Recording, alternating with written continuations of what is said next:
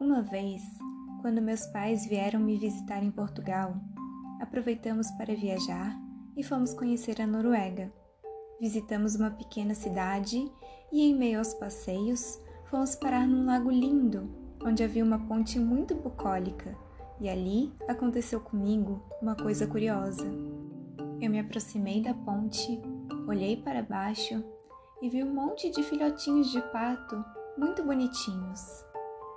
Fiquei olhando para eles, eles ficaram olhando para minha cara, como quem diz: Você vai ficar só olhando ou vai jogar alguma comida? Abri a bolsa, achei umas bolachas e comecei a jogar uns pedacinhos para eles.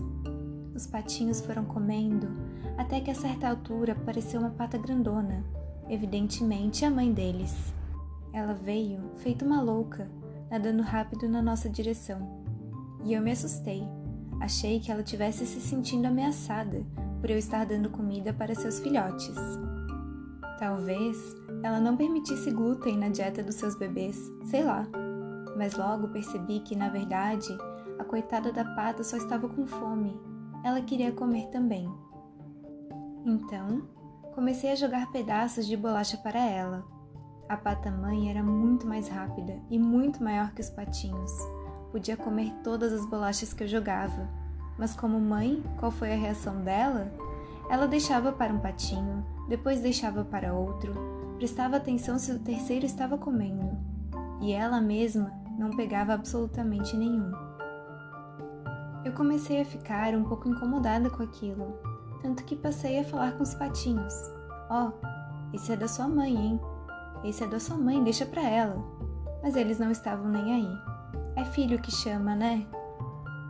Até que chegou uma hora que eu me dei conta de que a pata não ia comer nada. Então armei um plano. Esmigalhei uma bolacha com a mão e comecei a jogar as migalhas numa direção para atrair os patinhos todos. Então olhei para a pata mãe e arremessei uma bolacha inteira na outra direção. Deu certo. Ela pegou a bolacha e os patinhos ficaram com as migalhas. E fomos embora cada um para o seu lado. Guarde essa história. Agora vamos mudar de assunto. Quando você embarca em um avião, as instruções de segurança dizem: em caso de despressurização, máscaras de oxigênio automaticamente cairão sobre as vossas cabeças. Caso haja alguém do seu lado que tenha necessidade de auxílio, primeiro coloque a sua máscara para depois auxiliar as pessoas. Mas e o que isso tem a ver com os patos? Simples. Você não consegue cuidar de ninguém se não cuidar de si mesma antes.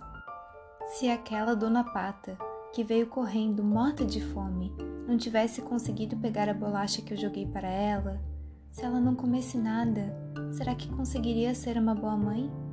Será mesmo que ela estaria no auge do seu desempenho materno, generoso e fantástico, sem comer?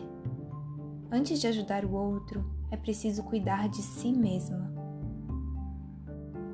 Os comissários de bordo nunca falam porque você tem que colocar a sua máscara primeiro, mas a razão é simples: porque senão você morre e morta você não ajuda a pessoa ao seu lado. Sabe como é? O que eu quero dizer é uma coisa muito dura. Ninguém vai fazer por você o que eu fiz por aquela pata. Ninguém vai arremessar bolachas quando você estiver faminta. Então, amiga, não se esqueça: cuide de você, coloque a sua máscara de oxigênio, coma suas bolachinhas e siga em frente. Coma suas bolachinhas, amiga. De Ruth Manos.